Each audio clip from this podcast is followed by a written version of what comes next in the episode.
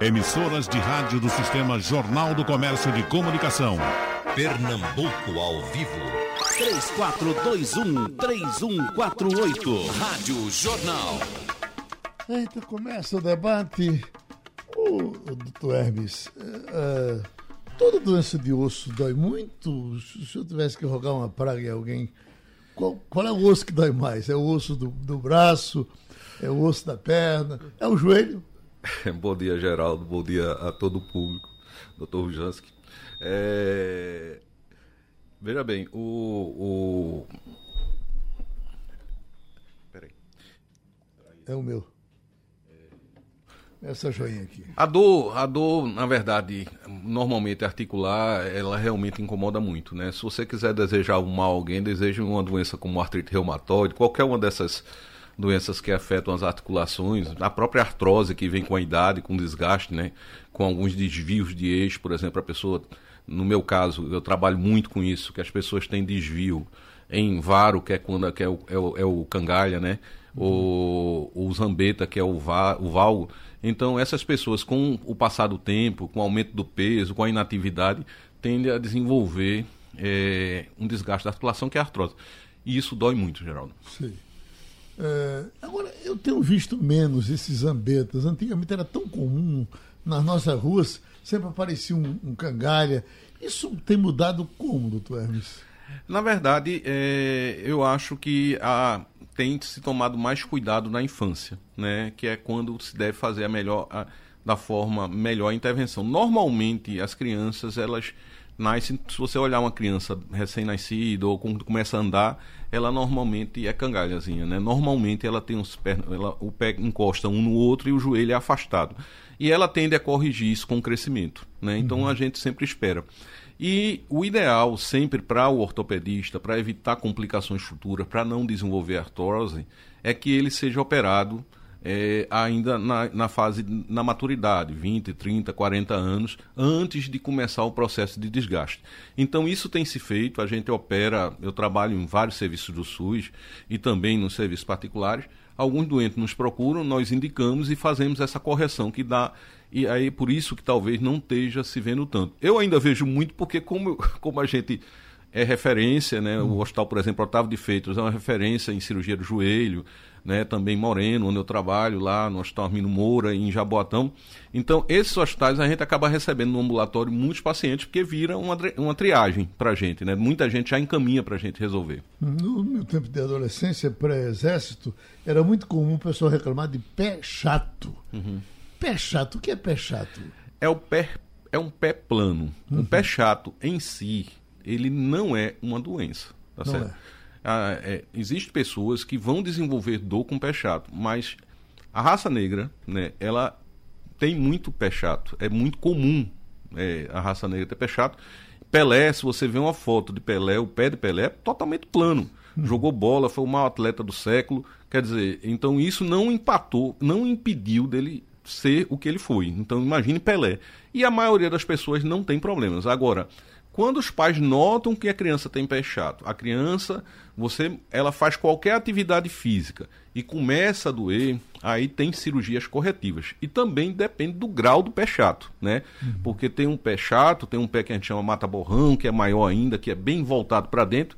Esses nós temos que acompanhar. Então, é, é sempre detectado na infância. Não tem um, o pé chato do adulto foi um pé chato de uma criança. Uhum. Então cabe aos familiares, aos pais, levarem essas crianças para uma avaliação ortopédica para que seja orientado o melhor tratamento. Doutor Eliezer Ruchansky, Bom dia, Geraldo. eu já devo ter lhe perguntado isso muitas vezes, mas é sempre uma pergunta recorrente. As pessoas ainda acham que reumatismo é doença de velho. Eu lhe pergunto, é doença de velho?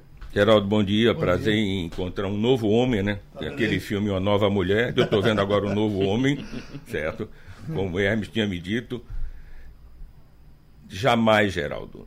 Isso aqui era uma, era uma ideia total, é uma ideia ainda totalmente errada. As doenças reumatológicas, elas têm uma grande prevalência na infância também e em adultos jovens. Aliás, são as doenças que mais nos preocupam porque essa doença que o Dr. Hermes falou agora, a osteoartrose, que nós chamamos de osteoartrite também, ela começa cedo, mas os sintomas vão aparecer em torno dos 50 anos de idade. Então, essas doenças que acometem o adulto, como artrite reumatoide e o lúpus eritematoso sistêmico, nós estamos no, no, no, no fevereiro roxo, uhum. comemorando e falando muito sobre isso, ela atinge crianças também e mulheres jovens, mulheres na fase sexualmente ativa da vida, 20 a 40 anos de idade. Uhum. Agora, o senhor falando da, da, do lupus, é, por que, que o lupus é, é, compete ao reumatologista? Porque ele foi descrito inicialmente, Geraldo, através da pele, uhum. certo? Mas em... que era um dermatologista. O dermatologista ele está sempre envolvido no certo. lupus, que existem duas formas de lupus. Atualmente três, aliás, que tem o subcutâneo. Mas os mais conhecidos é o lupus da pele, o lupus discoide e o lupus eritematoso sistêmico. Esse aqui é do reumatologista, certo? Por quê?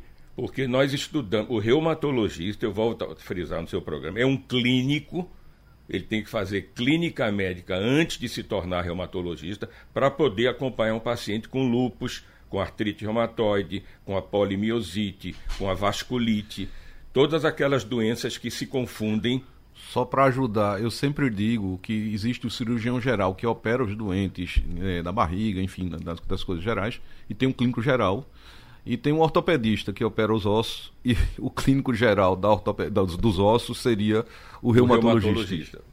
Obrigado, Hermes. Exatamente. Então ele tem que ter essa ideia. Você teve comigo recentemente, pediu uhum. para você ver que nós, nós estamos investigando uma uhum. moça jovem com manifestações articulares, cutâneas, uhum. que pode ser uma série de patologias. Uhum. Nem sempre o diagnóstico dessas doenças, Geraldo, eles surgem no primeiro, na primeira visita ao médico. Alguns casos, sim, que tem dermatite, tem queda de cabelo, tem, tem a mão arroxeada, que é o síndrome de Renault, a síndrome de Renault, mas alguns não vão começando aos poucos. Então nós temos que acompanhar esses pacientes. Uhum. Não sei se eu respondi a sua Sim. pergunta. Eu lhe pergunto, uh, uh, ultimamente eu tenho escutado falar, muito, muito, falar em doença autoimune. Pronto. Uh, autoimune, lúpus é autoimune? É uma doença, essa é a doença, é a primadona uhum. das doenças autoimunes. Sei. Uma doença autoimune é aquela em que o seu próprio organismo reconhece ou deixa de reconhecer algumas células e cria anticorpos contra elas. Por exemplo, você vai ter anemia porque ela tem anticorpos contra hemácias. Você vai ter baixa de leucócitos porque ela tem contra leucócitos. Então, esses autoanticorpos se voltam contra o que a gente chama em medicina, no é, do nosso self, do que nos é próprio, por uma série de mecanismos, Geraldo.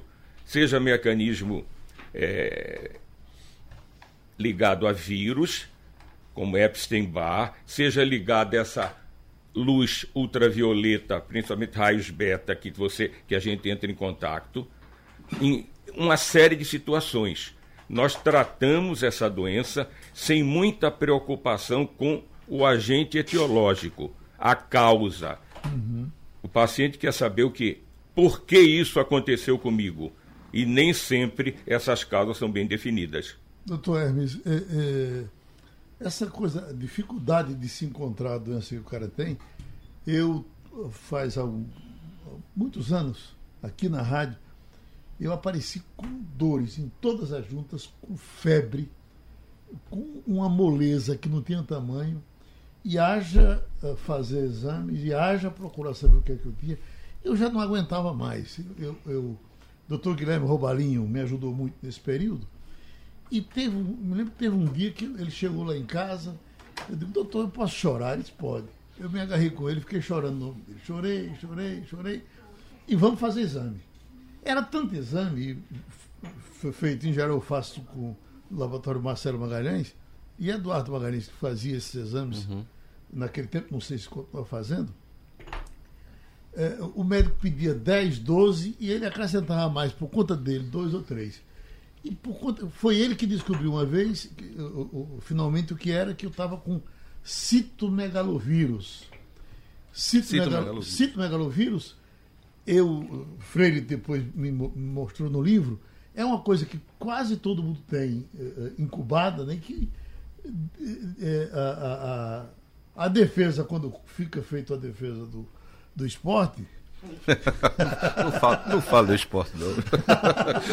Eu só quero pé, atualmente. Depois melhor.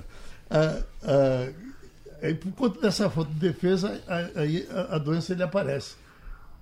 É, depois eu fui tratado também por doutor Vitorino Spinelli, um abraço grande para ele, que ele chegou para mim e disse, eu tenho duas notícias para você, uma boa e uma ruim. Eu digo, me diga a boa. Não, diga logo a ruim. Se a ruim é que você tem citomegalovírus e você precisa repousar. E repousar não é ficar aí com esse rádio aqui na cama, com esse aqui do outro lado, com esse jornal aqui na frente. Repousar é você relaxar. Dormir, descansar. Então, é ruim, você vai ter que cumprir isso. E, e a boa é que isso vai passar e você dificilmente vai se lembrar que teve isso. Quer dizer, e eu já estava prevendo que ia ser uma catástrofe. Uhum. E, e, e, não foi. O senhor já, já tratou de citomegalovírus? É, não, não, eu acho que é mais fácil até, doutor Rujansky. Agora, é, uma coisa que é importante, é, como todo o doutor Rujansky está falando, as doenças ela tem uma fase inicial e ela pode ter uma fase, como a gente chama, mais florida, quando aparece na plenitude. Quando ela aparece na plenitude, fica mais fácil da gente dar um diagnóstico, né? Uhum. O começo, a gente tem que. Por isso que foi foram solicitados tantos exames para você. Doutor Guilherme Robalinho, uma sumidade, uhum. um, um, uma referência, inclusive, nossa, né? Então, melhor tratado não poderia ser, mas demorou um pouco porque a doença não mostrou de cara a sua face. Ela, ela mostrou que estava afetando as articulações, mas era indiretamente. Era uma sinovite reacional. Uhum. Era, é como se houvesse uma inflamação das, das articulações tentando na produção de, de, anticorpos também, e isso dá um processo doloroso nas juntas. Então, Os leucócitos endoidaram. É, endoidam. porque eles estão defendendo. São as citocinas inflamatórias uhum. que são liberadas por essas células. Então, pelo que você narrou, você teve uma artropatia, uma artrite reativa. Uhum. Que é muito comum, Geraldo. E você tem que pesquisar, às vezes, muito para encontrar. Quando o indivíduo chega para você e diz: Olha, há uma semana na, na, na anamnese, na história, eu tive uma diarreia franca, ou eu tive um olho vermelho durante muito tempo. Então você já associa isso com mais facilidade. Uhum. Ah, ele deve ter uma reação a esse tipo de infecção que ele teve. Uhum. No seu caso, foi o citomegalovírus. Uhum. Doutor Lenz, o senhor é, é, médico há mais tempo do que o doutor Hermes Wagner. Uh, Não tanto assim. o, uh, essa, essa proliferação de exames hoje, hoje a gente, os, os, médicos pedem muitos exames e a gente vai vendo que o tempo vai passando e cada vez mais se pede exames. Os, como, como, era que se vivia no tempo que os exames eram bem pouquinho? É, Geraldo, essa é uma pergunta interessantíssima. Uhum. E eu tenho que fazer também o papel de advogado do diabo.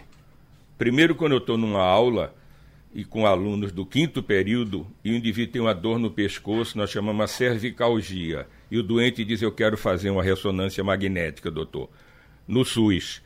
Eu digo: Olha, o senhor vai fazer um raio-x simples e nós vamos encontrar, vamos definir sua doença. Mas eu não quero, essa não presta. Mas o senhor tem que seguir a nossa orientação. Essa proliferação de exames que você fala, veja, na doença que você teve. Uhum essa, esse quadro reacional, ele requer realmente um grande número de exames, Geraldo, uhum. para que possa nos auxiliar nessas doenças que Hermes falou agora, que ela, o quadro está se abrindo. Ele não está tá o quadro flórido, florido, como uhum. queiram. Eu já cheguei com artrite, no, meu, no nosso caso, uma lesão na pele, eu já tenho Renault, as juntas estão arroxeadas, meu cabelo está caindo, etc. Uhum. Então, eu já vou dirigir mais facilmente. Mas quando eu não tenho esses elementos no exame clínico, eu examinei bem o meu paciente, não é olhar para o doente, examinar o doente. Então, eu tenho, às vezes, que partir para muitos exames. Uhum. Todos bem orientados. Não é o médico que pede de 1 a 100 para ver se encontra alguma coisa. Não, ele está pedindo o exame baseado nos sintomas do paciente. e no diagnóstico que ele está pensando.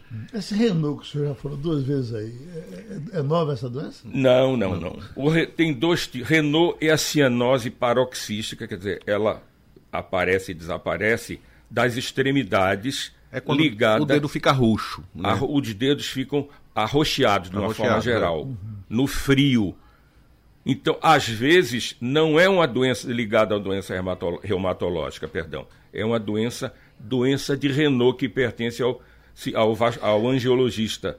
Mas na nossa área, lupus, esclerodermia, dermatomiosite é um dos sintomas importantes dessa doença. Por isso que nós examinamos as mãos das pacientes com tanto carinho para verificar se ela já tem alguma úlcera, que às vezes a coisa é muito pequenininha e passa desapercebido ao médico menos experiente. A importância da dor, doutor Hermes, para o médico, quando o paciente explica muito bem como é a dor que ele sente, ele ajuda muito? A dor é que faz as pessoas procurarem um médico primeiro, né? Então uhum. ela é importantíssima, né? A gente tem eu já vi alguns casos que a gente chama de analgesia congênita, né? A pessoa não sente dor, então, são meninos que perdem os dedos da mão porque queimam, são meninos que furam os olhos porque não sentem nada. Então, a dor nos protege. Então, e quando você consegue caracterizar a dor, isso ajuda muito no diagnóstico. Hoje, Geraldo, eu, eu recebi um vídeo é, de um médico americano e ele estava falando justamente sobre essa pergunta, ressonância, esse monte de exame uhum. que existe e das exigências dos pacientes. Ele disse que hoje, é, por conta disso, está se perdendo o, o, o exame mais importante, o exame primordial, que é o exame físico, que é feito com as mãos. É o médico tocar num paciente, é o médico examinar as pontas dos dedos, é o médico auscultar o paciente, no caso de uma doença, é, enfim, que precise ser auscultado. Então, esses são os parâmetros que tem que ser feito. É, é, é lógico, os avanços tecnológicos nos ajudam muito uhum. né? ressonância, tomografia, tudo, cintilografia, tudo que a gente tem à mão para usar como, como é, acessório, né? um exame complementar.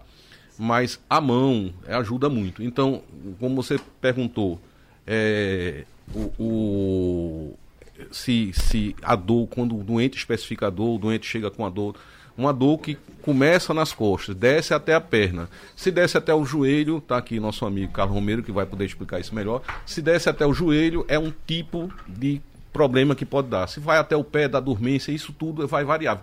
Essas informações são importantíssimas. Então, Carlos Romero, o, senhor, o que é a sua opção pela coluna? É, é, bom dia, bom dia aqui, bom dia. amigo Hermes, doutor Eliezer, meu amigo Geraldo. É, a coluna, na realidade, é, é, sempre foi um mistério muito grande. assim. Pra, a, a, é muito comum a gente atender em consultório, Geraldo, pacientes com queixas diversas, queixas que pouco provável que seja a, a, coluna como causa, mas vai para o consultório com essa, essa noção. Eu disse, não, doutor, é porque eu já pesquisei, eu já passei no cardiologista, eu já passei no pneumologista, eu já passei em tudo, não achou nada, eu acho que é coluna agora. Então uhum. você veja o que, que é uma coisa que tem pouco conhecimento. A coluna é um eixo central do corpo humano, é um eixo ósseo, que tem uma sustentação muscular muito importante, mas que também passa uma estrutura importantíssima, que é a medula, que é aquela que comanda toda a sensibilidade e motricidade do corpo da gente. Então, tem muito mito e muita verdade na área de coluna. E isso aí me encantou. Sim. Isso me encantou. Disse, poxa, é, é, é, quando eu comecei a fazer ortopedia, com todo respeito aqui, meus amigos ortopedistas, até dentro da ortopedia existia aquele. A coluna é um negócio mais complexo, deixa. como se tivesse meio que que de lado, assim, né? Uhum. E aquilo dali me encantou. Eu, eu, eu, eu, sou meio chegado a desafios, sabe?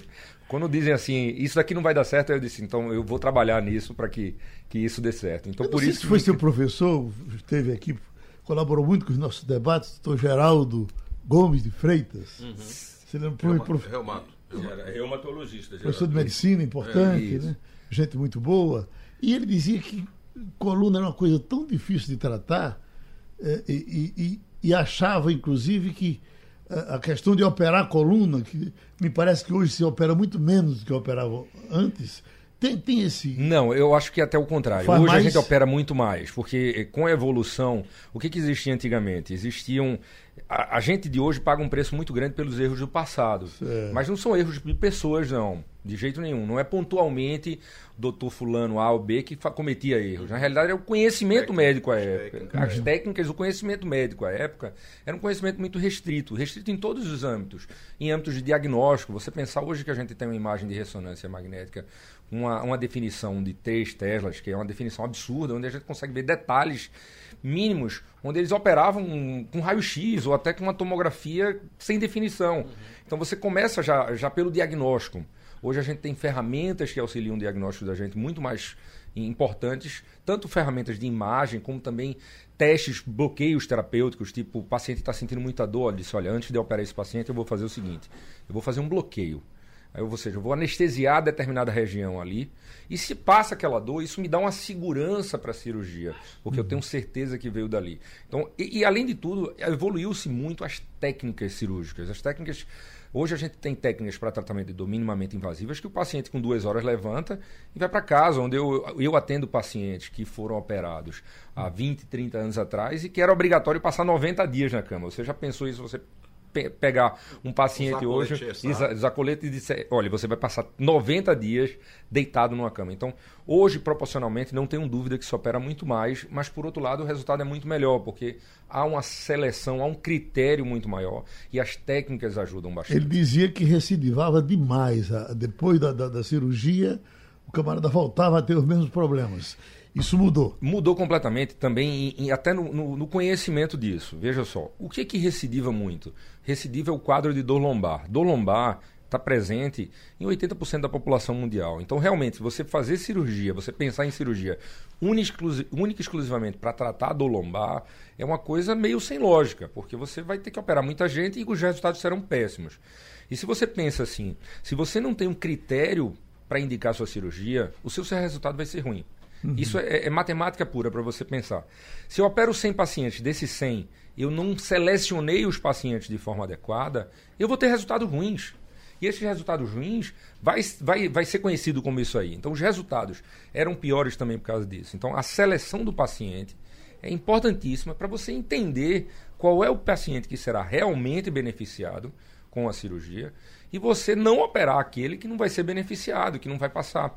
É muito comum hoje, principalmente as, é, as pessoas que trabalham muito com SUS, trabalham com a população de mais baixa renda, hoje você tem problemas, por exemplo, previdenciários. Você pega um paciente carente que tem que ganha um salário mínimo por mês para realizar uma, uma, uma uma mão de obra braçal, por exemplo, e esse paciente é submetido a um procedimento cirúrgico e vai para a Previdência Social, para o INSS, e ele passa a ganhar o mesmo salário mínimo que ele ganhava antes, tá certo? De uma forma muito mais é, é, é, sem a necessidade daquele esforço bra braçal. Esse paciente, para retornar ao trabalho, é difícil. Uhum. Mesmo de forma involuntária. Eu não estou aqui julgando a índole do paciente, de jeito nenhum. Tem um trabalho americano que fala que após uhum. seis meses de afastamento do trabalho, o paciente não volta mais. Simplesmente ele não volta. Ele fica bom do ponto de vista físico, ou seja, aquela estrutura que estava, digamos assim, com falha foi corrigida, mas do ponto de vista psicológico, do ponto de vista emocional, ele não consegue se recuperar a ponto de voltar ao trabalho. Até né? a confiança de voltar, Geraldo. Porque uhum. imagine alguém que teve uma dor de coluna muito grande, precisou ser afastado, ele vai dizer, se eu voltar, eu vou ter de novo. Então, isso, isso tudo influencia. Eu, só sabe que. Tá vendo que eu sou baixinho? E o baixinho às vezes tem uma certa inveja do camarada que é grandão. Mas depois que eu comecei a pensar em dor de coluna, que é uma dor muito ruim, eu vejo um camarada grandão, já penso que essa coluna dele deve dar um trabalho ele da conta serena. Eu lhe pergunto, tem a ver, quanto maior o cara, mais a coluna dele pode ser tem, problemática? Tem, tem sim, tem. Na, na realidade a relação não é bem essa. A relação é os pacientes longilíneos, de uma uhum. forma geral, eles tendem a ter mais distúrbio do alinhamento sagital. Os mais longilíneos, que a gente chama, é, é, aquele, aquele biotipo que é, é, é, digamos assim, é magro e alto, uhum. eles tendem a ter um distúrbio maior do alinhamento sagital, realmente tem. Isso pode acarretar doenças degenerativas, quadros dolorosos no futuro. Mas o mais importante do que a altura em si, o mais importante de tudo é o envelope muscular. Hoje está muito claro uhum. é, é, na medicina a importância do envelope muscular. Muita gente bate no consultório, mas eu quero ver minha coluna, eu quero ver minha coluna, eu quero ver minha coluna. Disse, mas o que, que você está fazendo para proteger seu corpo? Uhum. O envelope muscular, gente, nada mais é do que uma estrutura, em termos de aparelho locomotor, aparelho, a gente tem uma estrutura de ossos, tendões, ligamentos e é recoberto por um envelope muscular que abraça o corpo da gente inteiro. Uhum. Esse envelope é importantíssimo para é, isso perfeito. Eu, eu acho que ele está chegando num ponto que o Dr. Jansen pode falar muito bem, que a gente pega muitos pacientes idosos, né, que que você deve pegar muito também com dor lombar, mas assim, a grande causa da, das dores né, vai pelo enfraquecimento da musculatura, que essas pessoas não tomam conta da sua musculatura, acham que um remédio vai resolver. Eu ontem eu estava uma paciente, o senhor tem que arrumar uma solução para mim, você vai fazer uma atividade física. Mas isso, doutor, eu, eu, aí tinha uma condição financeira, enfim, eu disse, mas se você não fizer atividade física, o remédio vai passar por muito pouco tempo a sua dor. Então a importância do paciente entender como o doutor Carlos está falando aqui, que ele tem que se cuidar. Ele tem que fortalecer a musculatura, ele tem que alongar, ele tem que fazer um trabalho muscular programado, uhum. semanalmente. Ele tem, porque senão a gente, quando vai envelhecendo, desenvolve, vai perdendo massa muscular, sarcopenia, né, que a gente bem conhece. Então há um processo de mudança, essa musculatura perde a qualidade, né? Porque senão isso acontece muito com os jogadores. As pessoas dizem, por que, é que as pessoas param de jogar futebol? Porque o músculo vai mudando, a resposta muscular vai mudando ele vai se lesando mais porque ele não tem a capacidade de contratilidade, de elasticidade que tinha. Ele, e com essa mudança o atleta para. E nossa vida também. A uhum. gente tem que tomar cuidado para tentar mantê-lo o mais próximo possível de uma qualidade boa. Uhum. Isso é através de atividade, de uma programação é, de, de, de, de, de atividade esportiva. Então é tão importante, aí que, que a gente fala nas políticas públicas, quando a gente criou a academia da cidade aquilo tem uma importância fundamental, principalmente para a população de baixa renda que não tem acesso. Não é? Então, devia se disseminar muito mais academias, entusiasmar muito mais as pessoas, não só fazerem caminhada, porque caminhar não tem exercício aeróbico, mas tem que fazer trabalho muscular específico, e a academia faz isso. Uhum.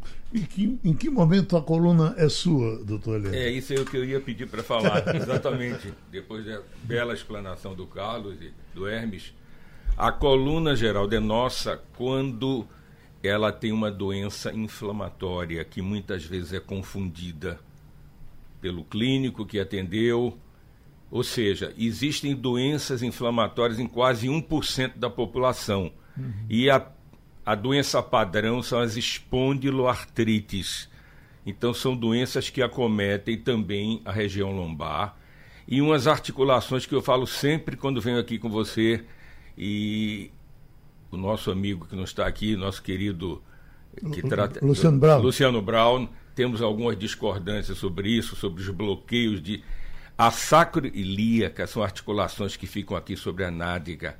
Ela é a expressão de doenças inflamatórias chamadas sacroileites.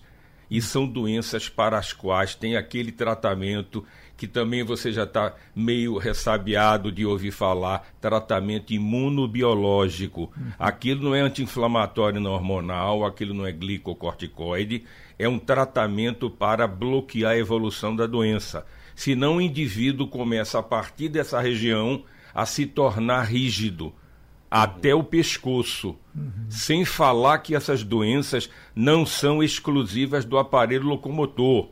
Elas dão lesão ocular, dão lesão cardíaca, lesão pulmonar. Então, são pessoas jovens. Uhum. Como falou o Hermes e o Carlos, esses pacientes procuram imediatamente o ortopedista.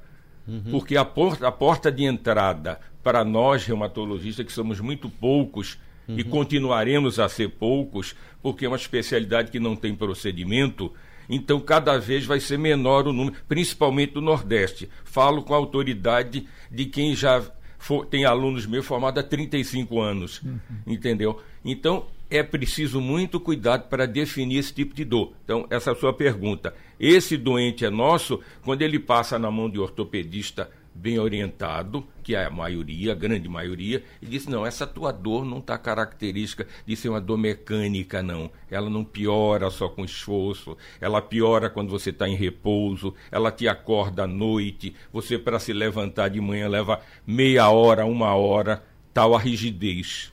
Uhum. Então, essa é a dor que pertence ao reumatologista clínico não é o reumatologista que trata somente de dor no ombro ou dor no, no, no pé, sem avaliar o doente como um todo. Hum, doutor Lécio, o senhor que é, lida tanto com dor, e dor é uma coisa tão ruim, quando a gente chega no médico, chega na certeza de que ele vai tirar a nossa dor e às vezes ele não consegue tirar. Eu lhe pergunto, essa, essa, esse cuidado que o médico deve ter com a dosagem, com o medicamento que ele vai passar para alguém. Quer dizer, você faz com a intenção de tirar a dor e pode pode agravar a situação, agravar do, a paciente. situação do, do, paciente. Isso é muito. Como é que o médico anda em cima dessa navalha? É, é uma coisa. Em primeiro lugar, você tem que ter a empatia com o paciente, uhum. Geraldo. O doente que lhe procura, ele já passou por cinco, é um doente sofrido, meses. né? O doente é um doente sofrido. É, ele é um sofredor crônico. Nós temos que vê-lo assim. Ele já desconfia de tudo. Primeira coisa, se ele não tiver uma empatia com você, se você não conversar com ele, se você baixar a cabeça, pegar o seu bloco receituário e prescrever um opioide, um analgésico mais forte, doutor, já tomei isso aqui, não funciona. Você já perdeu o paciente. Uhum. E se for no SUS, ele vai levar mais seis meses para conseguir uma outra consulta. Esse é um doente, como disse o Romero, que ele tem que ser selecionado. É um doente que você tem que separar ele para começar a conversar com ele que a doença dele, no nosso caso, ele vai se tratar a vida inteira. Uhum. Só que ele vai ter qualidade de vida, coisa que não existia há 30 anos atrás. Uhum. Quando eu comecei, foi mais do que isso, 40 anos atrás, não havia nada para fazer. Hoje em dia existem tratamentos que o SUS ou os convênios liberam, desde que você esteja preparado para preencher todos aquele, aquela papelada e você tem condição de ter uma qualidade de vida boa. Você imagine o que você falou agora. O doente tem uma dor inflamatória, ele vai tomar só anti-inflamatório e analgésico. Ele vai enlouquecer, vai viver em emergência com os colegas ortopedistas preocupados com o politraumatizado e tal o doente lá voltando todo dia para emergência para fazer tramadol injetável e fazer dexametasona, que é o que eles podem fazer. Uhum, perfeito. Perfeito. Fechou? É isso. É, é, é, infelizmente, a gente, como tem poucos reumatologistas e acabam muitas doenças é, reumáticas indo é, até ele conseguir uma vaga no SUS ou, ou em algum. Um, até no consultório particular, mesmo, privado é, é difícil. É, é, difícil. difícil. Então, o que acontece é que esses doentes, ah, se os, alguns colegas muito bem orientados já começam a adiantar o problema, isso, pedem um, uns marcadores para espondilite, isso. pedem uma cintilografia, e isso vai ajudando para encaminhá-lo, né? Mas é muito difícil, Geraldo, esse, esse é, tratamento da dor crônica, principalmente de dor, no serviço é, em geral. Isso, isso, e quando a gente trata dor, a gente tem que entender, como o doutor Elisa falou, é, a gente não trata na realidade coluna. Eu, o paciente chega para mim com dor, eu não estou tratando sua coluna, eu estou tratando você. A gente trata uma pessoa que os fatores psicossociais interferem no tratamento da dor crônica. Só para você entender como isso é importante, existe um medicamento muito utilizado hoje para dor crônica, que chama duloxetina, não é para esses casos inflamatórios, lógico, para dor crônica. A duloxetina, há 10 anos atrás, ele era um depressivo. Você veja como. Continua sendo. É, é, mas era na bula, isso é, que é importante, é a mudança da bula. É. Porque quando a gente utiliza um medicamento, a gente pode utilizar de duas formas. On-label, é quando ele está escrito na bula que serve para aquilo. E off-label é quando a gente utiliza um remédio, isso. por exemplo, que é para dor de dente, a gente utiliza para dor do dedo, porque viu que deu certo. Isso é off-label. A duloxetina na bula era exclusivamente antidepressivo Perfeito. ou para transtornos de ansiedade. E com a evolução, e que se viu que ele tem uma ação tão importante na dor, que o mecanismo da dor crônica é muito parecido. Hoje a duloxetina, se você abrir a bula da duloxetina, existem seis indicações na bula. Das seis indicações, duas uma é depressão, a outra é transtorno de ansiedade, e as outras quatro dor são generalizada. Dor, dor, dor lombar crônica, dor crônica associada à osteoartrite de joelho, dor crônica. Então, então é para dor. Então, a gente tem que entender quando a gente trata um paciente. Eu gostei muito dessa. dessa o paciente é sofredor. Eu gostei, não, não tinha utilizado isso, não tinha escutado isso.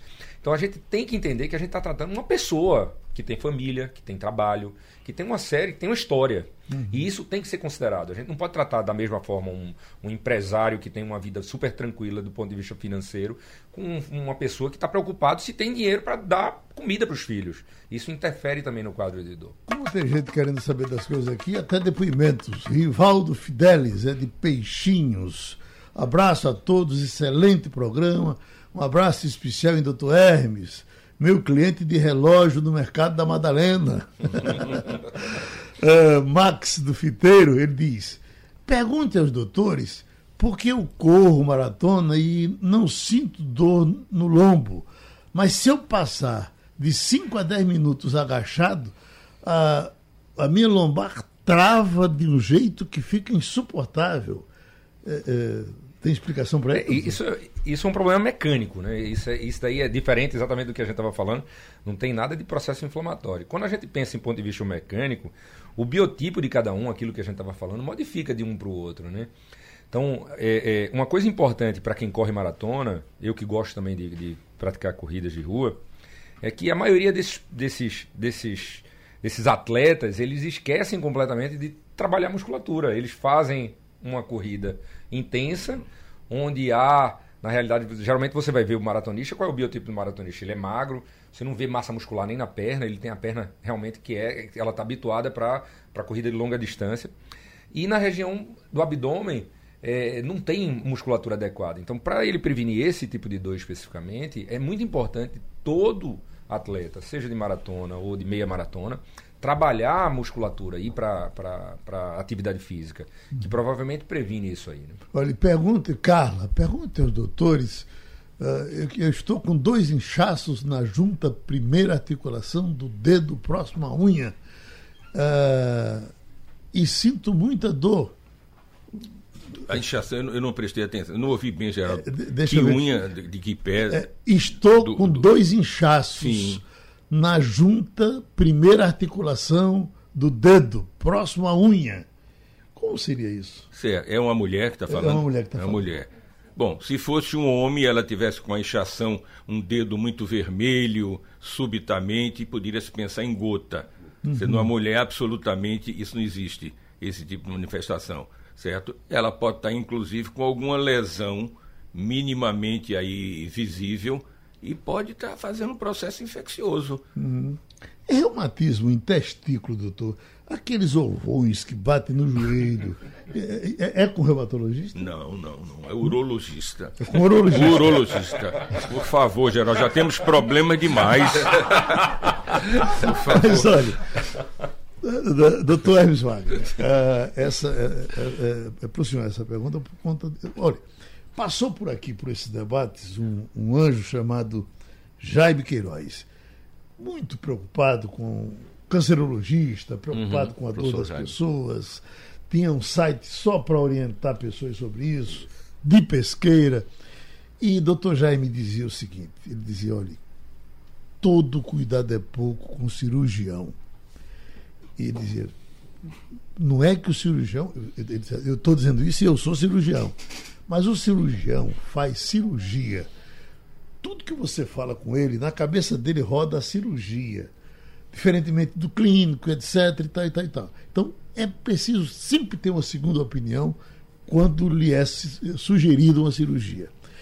E me disseram que foi, não foi. O senhor disse: não, isso não é para operar, não, não é para operar, não. É, é, é, o que é que o senhor diz do cirurgião e da vontade de fazer cirurgia? Veja bem, é, Geraldo, não é que. O, o doutor Zé Rodrigues, que foi meu professor, ele dizia, ele dizia uma, uma, frase que existia num livro de ortopedia, que operar é divertido.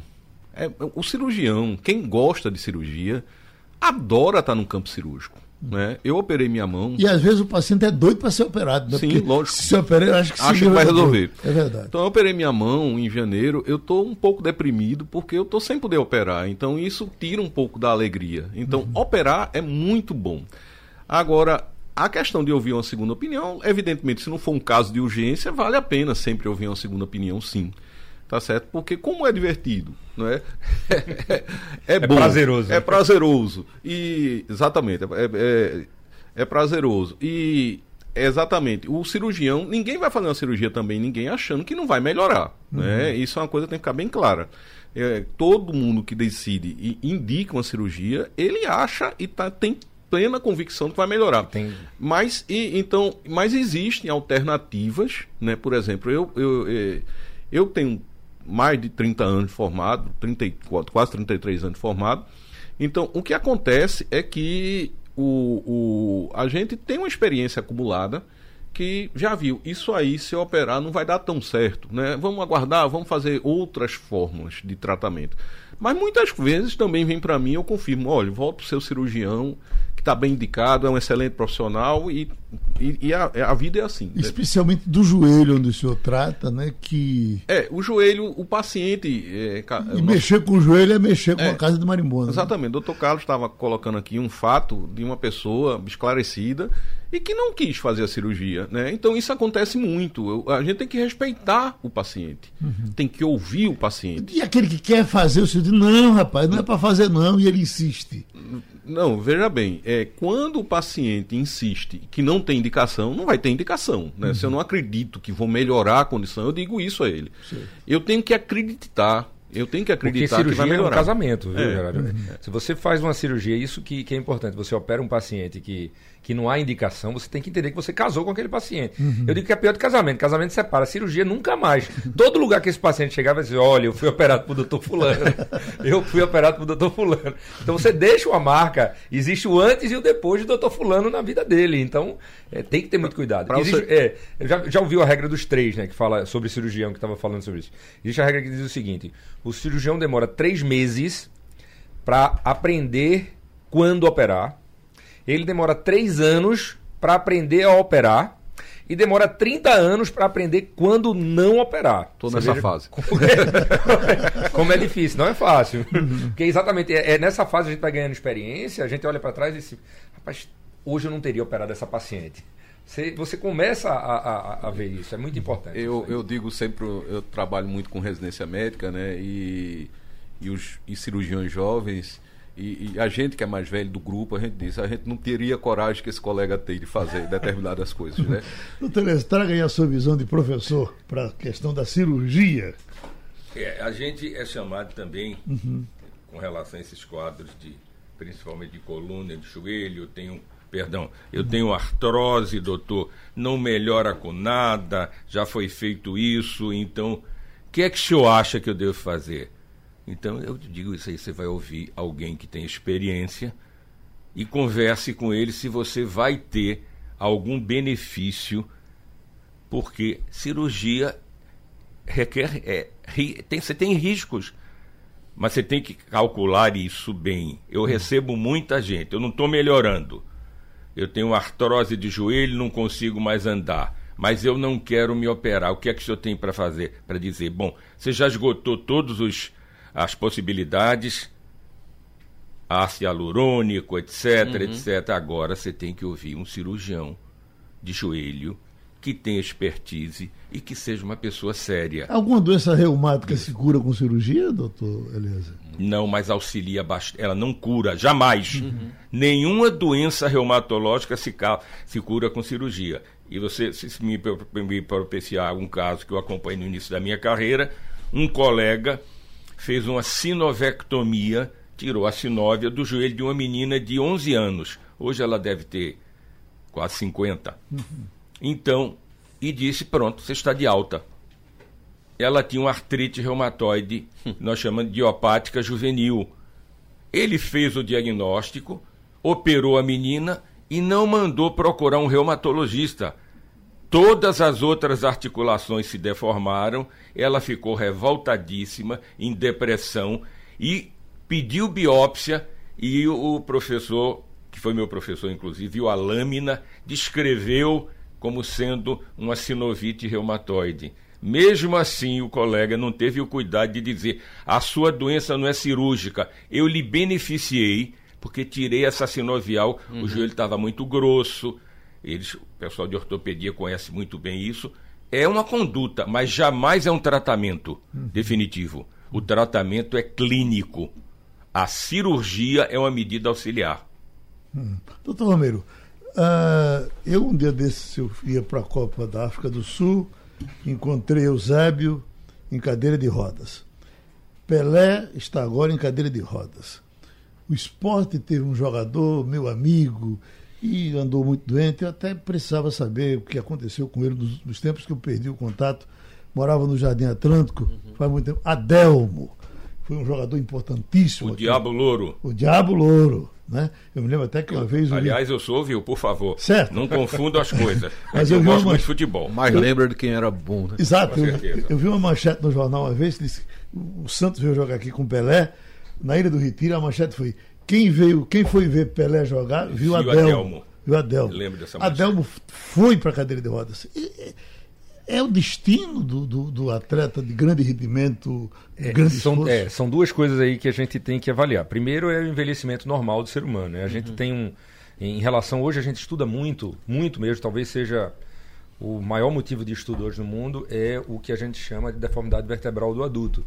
É o processo de envelhecimento da coluna vertebral.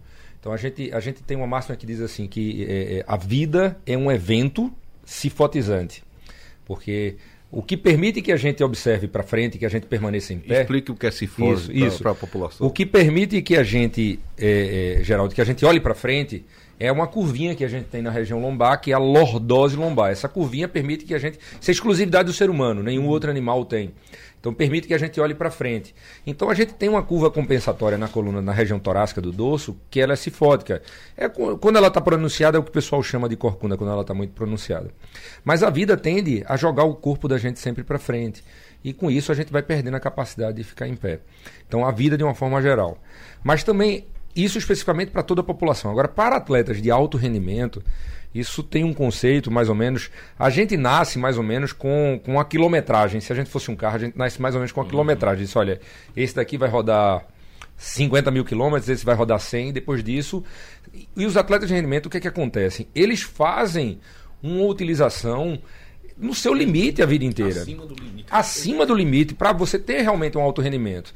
Então, eu tenho alguns pacientes, atletas de futebol da atualidade que já estão em fase final, com 30 e poucos anos mais ou menos, já é a fase final do atleta, que quando você vai ver a ressonância da coluna lombar dele, você diz, eu não, eu não acredito que essa aqui é sua. Uhum. Você tinha um técnico de futebol que treinou o Santa, o Santa Cruz aqui, chamado Doriva. Doriva. Doriva. Se você prestar atenção em Doriva, Doriva, todo o jogo ele se acocorava na beira do gramado. E todo mundo achava que isso era mania de Doriva, não é.